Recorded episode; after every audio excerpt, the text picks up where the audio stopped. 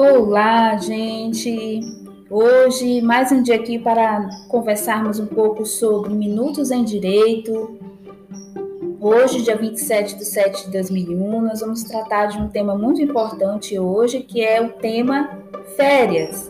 E dentro do tema férias, nós vamos dialogar um pouco sobre o fracionamento de férias, falta injustificada no trabalho e os seus reflexos, e a conversão em pecúnia, que é a famosa e chamada venda de férias, que ocorre muito hoje dentro das empresas, que são vinculadas à CLT.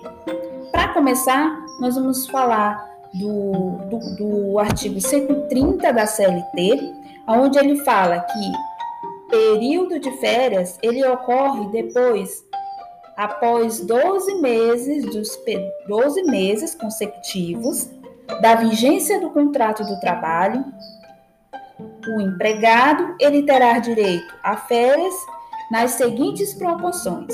Devemos lembrar que lá na Constituição, no artigo 7 inciso 17, fala que são direitos dos trabalhadores urbanos e rurais, além de outros que visem a melhoria da sua condição social, o gozo de férias anuais remuneradas pelo menos um terço a mais do que o salário normal.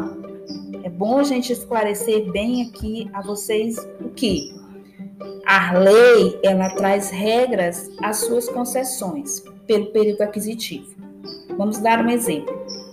Se você trabalhou 12 meses, todos os 12 meses houve faltas, mas as faltas foram justificadas, você terá 30 dias de férias.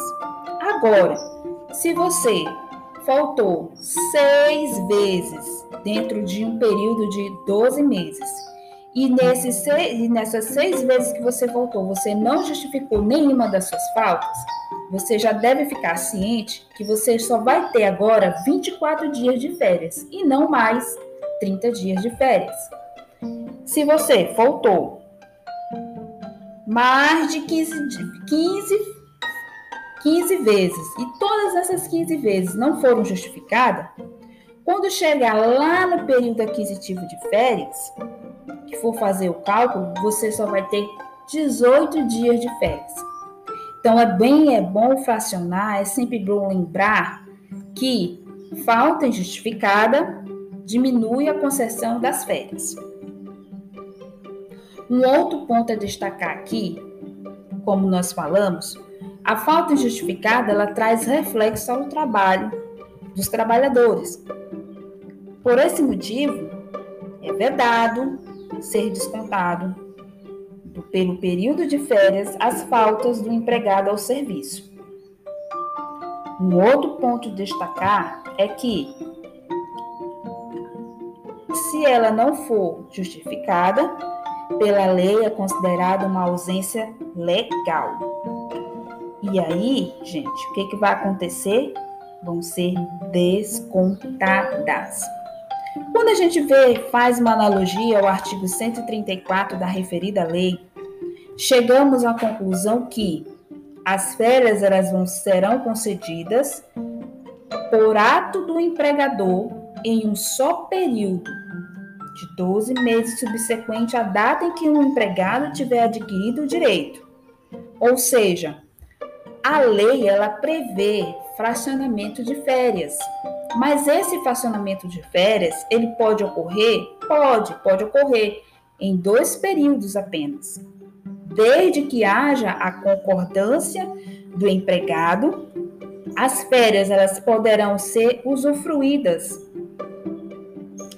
sendo que nenhum dos períodos a qual foi escolhido para o fracionamento de férias não seja inferior a 10 dias. Então, vamos dar um exemplo aqui a vocês. Se eu escolho, por exemplo, nós vamos para o mês de agosto. No mês de agosto, eu já tenho meu direito adquirido de 30 dias de férias, né? Fui uma funcionária exemplar, faltei, mas todas as faltas foram justificadas. Então, partindo desse pressuposto, nós temos aí 30 dias de férias adquiridos para o pleno gozo. Só que aí eu quero parcelar essas férias. Então, como se daria esse parcelamento das férias pela lei? A lei ela fala no seu artigo é, 134, parágrafo 1, que ela pode ser fracionada em até um período de três períodos. Mas eu quero fracionar só em dois períodos com o meu empregador. Então, chegou o mês de agosto, o exemplo vai ser: ah, eu quero só 15 dias de férias no mês de agosto. A empresa vai poder conceder? Vai. Se o empregador achar, entender necessário, ele vai permitir aquele fracionamento de 15 dias para aquele mês. Ah, e os meus outros 15 dias, quando é que eu posso retirar? Pode ser retirado? Pode. Pode, vamos supor que chegar em dezembro, depois de Natal, eu quero tirar mais 15 dias de férias. Vou poder? Vai poder, por quê? Porque tem um saldo ainda de 15 dias de férias e houve um parcelamento, houve uma concessão, houve um acordo mútuo entre você e o empregador. Então, partindo desse pressuposto, tudo dentro da legalidade, tudo dentro da segurança jurídica, tudo estipulado em contrato, haverá o gozo sim das férias. Um outro ponto para destacar é a chamada conversão em pecúnia. E aí você me pergunta, o que é essa conversão de pecúnia na CLT? Na CLT, nós chamamos a conversão de pecúnia a chamada venda, venda de férias. Ela pode ocorrer? Pode, ela pode ocorrer. A venda de férias ela é permitida pela lei, só que você só pode vender 10 dias. 10 dias que representa um terço das férias. Certo? E o período aquisitivo, nós temos que lembrar que o período aquisitivo se dá na vigência do contrato de 12 meses. Ah, eu trabalhei 12 meses, após 12 meses eu tenho período aquisitivo, que eu posso, em comum acordo com o meu empregador, escolher a melhor data. Porque como a gente sabe, o empregador ele pode ou não conceder, a depender da empresa, se ela é uma empresa muito grande, é uma empresa que trabalha em períodos sazonais, conceder ou não para aquele período. Ela vai ter o poder de escolha. Vamos supor que ela seja uma empresa que venda enfeite de Natal, árvore de Natal. Então, geralmente, uma empresa dessa, que ela trabalha por período sazonal, se o empregado pegar 15 dias de férias no mês de outubro, que é o período de pique dela, que ela está em produção, produção de produtos natalinos, Provavelmente uma empresa dessa não irá dar o período aquisitivo que o funcionário quer, mas ela dará uma oportunidade ao funcionário para escolher uma nova data viável para ambas partes. A lei ela estipula sim a possibilidade, mas ela também abre a chancela para liberar a outra parte a concessão. Isso porque isso geraria uma segurança jurídica ao processo. Geraria é, um descumprimento pela, por uma das partes geraria, assim, uma demanda de litígio na Justiça do Trabalho.